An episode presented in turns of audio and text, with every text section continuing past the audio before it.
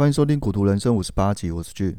自从上一次讲到那个工程师薪水的问题，有人就问我说：“哎，俊，我那个谁谁谁什么工程师年薪两百万，然后那个人可能不是他的家人，可能是他的隔壁的邻居，什么老王的儿子之类的。”哦，我就跟你说了，那这个工程师的薪水啊，range 真的是非常的大。通常你听到谁的年薪很高，有两三百万，绝大部分啊都还是比较少数的。看谁会是把自己的年薪六十万会拿出来讲呢？哦，华人世界就是这样啦，一定会把好的事情拿出来讲，一定不会讲家里面不好的事情嘛。哦，尤其是男生，男生又特别爱面子。哦，如果你有机会啊，可以上那个主计处有一个呃，我不知道那个网站叫什么名字啊，反正你可以去查。如果你的年薪到一百万或是两百万，你可以介于在所有受薪族里面的排名前几名。基本上啊，你如果是念到研究所，然后又是在科技业，你到一百万就已经超过九成的工程师。我不知道是八成还是九成啊，不过就是超过一般大部分你在科技业里面工作的那些工程师，所以千万不要再觉得工程师这个行业可以赚多少钱，那根本是骗你的。哦，除非你是那种台清交成，然后又是站在那种一线的半导体厂，像是台积电、联发科、联永、瑞昱等等的，或是像是外商的高通或是 Google 啊。好，这边我就不赘述了。工程师没有你想象的那么好赚啊，因为上一集是讲这些买房子的问题嘛。一般受薪族，我相信一些除了工程师以外，像是这个医护人员或是服务类型的，或是那种平面设计啊，尤其是做这种设计类的，我觉得他们薪水真的是蛮低的。很多工作啦，我觉得那种就是做的要死要活的，薪水才那么一丁点。然后大部分的年轻人又喜欢住在台北。你知道那种北北基的人口全部加起来都差不多有七百万，七百万大概是什么概念呢？你知道台湾人口大概是两千四百万，所以北北基整个人口加起来已经占据台湾人的三分之一。哎，你想想看，台湾三个人就有一个人是台北人。哎，住台北好不好？住台北当然好啊，资源多啊，交通方便嘛，医疗也很进步啊。可是你想想看，这些行业啊，要贷款四十年，那根本是得懒趴买下去的意思。哎，哦，我是想帮那些低薪族发声啊。哦，反正我觉得这种房子的问题很难解决了。呃，最近跟朋友跟同事聊一些 Netflix 到底有什么剧好看的，我自己看那个排名前几名，我觉得那些排名不一定能准诶。呃，比如说这个驱魔面馆好了，看那个我第一集看了，我就想要把它切掉，我第一集都还没有看完，我觉得那个根本是屁孩看的，我不知道为什么他还可以排名在前几名。我朋友最近推荐我看这个《富豪辩护人》跟《春夜》，那《春夜》我是看过了，我觉得还可以。那介绍我看这个《春夜》的同事呢，他已经结婚了。我觉得，呃，每个人在经历不一样的人生的时候，想看的剧也都不一样。所以我觉得《春夜》它是比较属于那种家庭式的，讲一些婚姻之类的关系的。我自己是比较喜欢那种科幻片跟动作类的。就是整整部片的动作跟这个节奏不要太慢就好了。像那个台湾有一部最新的叫做《天桥上的魔术师》，我不知道他狂打广告哎，在我们连买那个饮料的时候都会有那种宣传海报。呃，这部怎么讲？我本来是还蛮期待看这一部片的。当然，呃，里面有一些蛮复古的情境，跟我小时候看的一样，比如说以前的西门町啊，或是一些巷弄之类的。当然还包含那个金戈包皮，而不是说这一部片子不好啦。我是说它绕的弯太大，也就是说它前面铺陈的时候太久。我不知道大家有没有这种感觉哈？这个 Netflix 里面有日剧嘛、韩剧嘛，还有台剧嘛。这个台剧的节奏又特别的慢，想支持也可能 支持不太下去哦。但你知道，连一个过马路喝杯咖啡都可以拍了好几分钟，跟我们一般开玩笑就讲说拖台钱呐。如果大家最近有看到不错的剧，可以推荐给我，特别是那种科幻片的哦，或者是那种机智类的，或是那种节奏快一点的剧，我都喜欢啊。你可以在那个留言的地方推荐给我。好，我们来讲一下这个礼拜发生的事情哦。在四月十四号的时候，发生一个大的洗盘。其实我手上也有台股的股票，但是大部分我对台股的态度就是做短线的。我还记得四月十四号当天，有很多股票都是呈现一个 V 的图形，其实甚至还有一种涨停板又拉到平盘，又开始涨停板哦，相当的吊诡。我相信在那一天的 V 的图形呢，在这个底部有很多人被甩出轿了啊。那其实这个是有点原因的。那台积电就是说，这个南科因为有一间承包商啊，不小心挖断了电缆线，让这个台积电的十四厂啊，导致这个停电跟停产。因为台积电说这个停电时间有点久，有几万片的晶圆呢都要报销了。那这个影响到的产线大概就是车用的晶片呐。那出估了这个损失大概就是十亿元。那时间来得有点巧啦，因为隔天刚好是台积电的法说会嘛。那还好，台积电的第一季呢，它的成绩单还不错，虽然比这上一季就是在去年的第四季还要再下降一点呢，但也是写下了历史的次高啊，年增百分之十九点四，符合市场的预期。虽然法说会感觉的是还不错啊，可是我看当天晚上的美股的台积电的 AD 啊，却是下降，呃，下跌了百分之三吧。但是分析师说了，没有惊奇，也没有失望啊。但这里特别要注意一点，就是对于现在很多的 IC 都缺货嘛，可是这里的台积电的总裁魏哲家他就说了，哦，现在很多的 IC 都缺货，可能会延至到明年，也就是说这一整年啊，整个 IC 都还是一直缺货的。那在另外，台积电还有新的制程呢，在明年也会开出，那届时会缓解一下市场产能吃紧的情况。如果大家有投资台股，不难发现啊，最近这个 IC 的股票呢都一直涨，那一直都有不错的表现。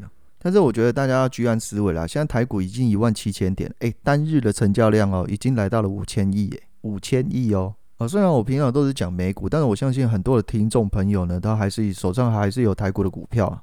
哦，那遇到这种量大的时候，我劝大家还是要留点资金在手上。哦我们来讲一下美股啊，最近美股的表现它还不错，有人就觉得说，哎哎，美股还在涨，为什么我的股票都一直在跌啊？整个纳斯达克都没有下跌啊，为什么阿克 K 最后一天呢都还是下跌两个 percent？我们来先讲一下这个 K C U 在这个礼拜有一些动作哈，因为这礼拜有一间公司已经 IPO 上市了，就是这个美国最大加密货币的交易平台 Coinbase 已经上市了。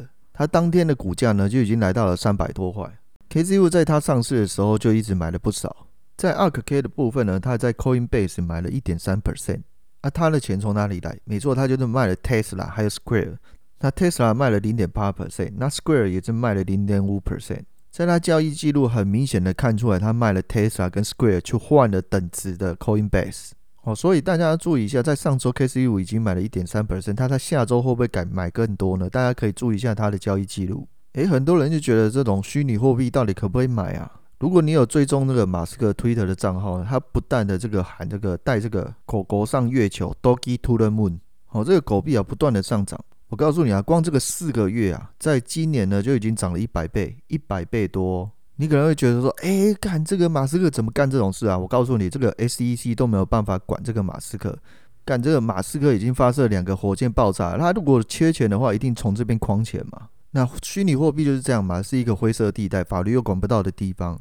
那虚拟货币到底可以买什么？我觉得这种，诶，比特币啊、以太币都还可以买。你只要买前几代都不会有什么问题。你买那种小币啊，都，呃，我觉得都不知道什么时候会涨起来啦。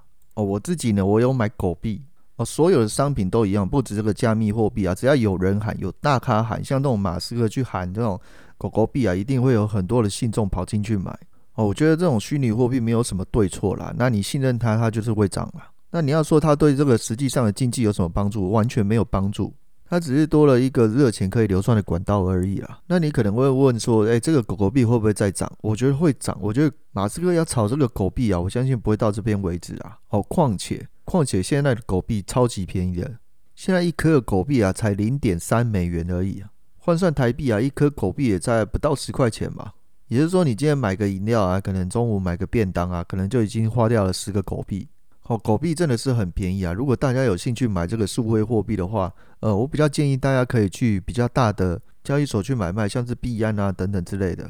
当然了，这个狗币在四个月内呢可以飙一百多倍，那你的心脏要能承受这个这么高风险，你一定要有心理准备。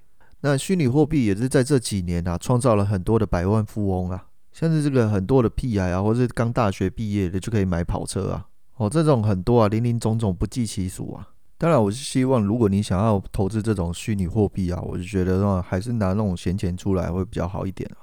哦，最危险的就是说啊，干人家都已经开跑车，你他妈拎杯 all in 啊，这种就是一念天堂，一念地狱啊，你他妈隔天就要睡公园了。哦，千万不要这样干，你做任何投资一定要在自己能够承受的能力范围之内嘛。我再来一件事情，最近啊，有很多的公司都说要做这个自动辅助驾驶。连这个大疆啊、小米啊，还有华为啊，都要做这个智慧电动汽车。大疆知道吗？那它本来就是做那种空拍机的，现在要跑这个智慧电动汽车。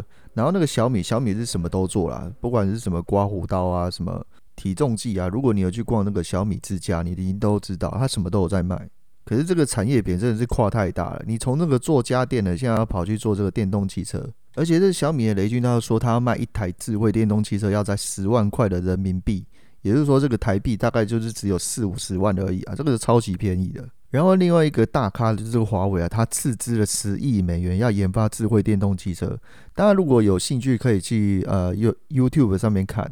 其实我有看过这个华为智慧电动汽车，他们这个自动辅助驾驶的软体，我觉得还蛮厉害的。大家如果有去大陆旅游，一定知道大陆的交通啊十分的复杂啊。那这个华为的自动辅助驾驶的智慧软体啊，这个跑在路上呢十分的顺畅。呃，我觉得目前来看啊，华为的智慧自动辅助驾驶啊，可以跟这个特斯拉稍微呃抗衡一下。不过当然，这个影片里面看不出这个华为是不是有作弊吧？当然，他可能动一些手脚，或是已经塞好的，呃，这个我就不知道了。不过回过头来看哦，这个大疆、小米、华为都要做智慧电动汽车，我们应该要担心吗？就像我前几期跟大家讲的，就是越多人做这个智慧电动汽车是越好的，因为这个市场会越来越成熟，然后更多人呢去投入这个智智慧的自动辅助驾驶。当然了，现在中国的三大电动汽车的这个小鹏、理想、蔚来哦，一季才卖不到五万辆汽车，跟这个特斯拉卖了二十万辆根本没办法比啊。不过中国大陆的市场很大嘛，哦，只要中国政府呢要努力要推这个新能源的电动汽车，我相信这个是有一个非常大的市场潜力。你看，就连这个百度呢，这个 KCU 也有投资，它也有做这个智慧的自动辅助驾驶。那我相信这个三个巨头啊，这个华为、小米、大疆呢，又投入这个智慧电动车的市场，我相信这个饼啊会越来越大。还有这个比亚迪啊，比亚迪的它的销售量也蛮不错的。还有一件事情啊，我觉得是蛮重要，可是很多人都不会重视这件事情，就是这个花旗啊要撤出这个台湾的消费市场，不止台湾啊，总共有十三个国家，包含这个澳洲、巴林、大陆、印度、印尼、南韩、马来西亚、菲律宾、泰国、越南、波兰、俄罗斯等等。呃，我相信这个花旗的信用卡很多人都有啊，尤其是喜欢看电影，你一定有这个呃享乐卡，或是看这个电影会有优惠的。不瞒大家说啊，我自己的公司的新转户也是个花旗集团的。还好我们公司在年初的时候就已经转到这个台新银行。哦，我这里听到的同事的声音，就是因为这个花旗的据点实在是太少，而且这个呃花旗他们有开发的这个 App，银行的 App，感觉上也是不太好用，所以整个公司他决定要换这个台新银行的新转户。那这个听听就好了，参考一下。包含我自己的保险是这个保德信的，那它也是撤资了，那也是卖给了台新。去好好想一个问题啊，这些外资为什么要撤出这个台湾的竞争那个消费市场？不止台湾哦，就连这个中国跟俄罗斯还有澳洲啊，都已经撤出了哦，只剩下这个企业的服务。那其他的消费市场，像这个信用卡啊、房贷啊，都已经没有了。哦，就有一个大妈讲说，哎，如果花旗要撤出台湾了，问那我的房贷是不是可以不用缴了？哦，这个大妈真的是神逻辑啊！哦，不过这个花旗银行也有表示啊，虽然民众也有做这个房贷的部分，还是需要缴清的。因为各位不管是什么信用卡业务啊，或是房贷业务啊，都会在这个联征上会有一些注记嘛。哦，如果各位真的是因为哎花旗要撤出了，我看我就是摆烂，我就是不想要缴房贷，不想要缴信用卡。但是请放心，这个联征的信用分数还是跟这个你的房贷还有信用卡会是联动的。哦，所以不要想这种天方夜谭，干我这是借钱的不想还，天下没有这种白吃的午餐啊！不过重点不是这个，重点是你想想看，为什么花旗要撤出这么重要的市场？不要讲台湾好了，中国、俄罗斯呢？为什么要撤出？我要告诉各位一件事情啊，花旗在最近的一季财报呢，就是在第一季，它的财报是赚八十亿美元。哎，你想想看，它赚钱了，为什么还要撤这个据点？甚至这个分析师对于这个花旗的财报。给的评级是优于预期的。诶，有人可能讲啊，诶，大家都看那个 Netflix，在家里面看电影多好，我还要看什么微秀啊？我根本就不用看刷那个信用卡啦，我根本用不到什么八折六折的优惠了嘛。那另外一个说法呢，就是说现在流行数位银行嘛，那中国用微信，那台湾呢用这个接口支付。那虽然这个支付有绑这个银行，可能他们谈的利率也不是很好。那这个消费市场可能不是那么有竞争力，所以这个花旗就考虑退出消费市场。哦，那这个原因有很多啦，可能也有人讲这个，哎，现在东区也没有像以前那么热闹啦。那这个很多的外资都撤出台湾啦。那花旗可能只是开第一枪而已。那我相信大家还是要保持一个灵敏度啦。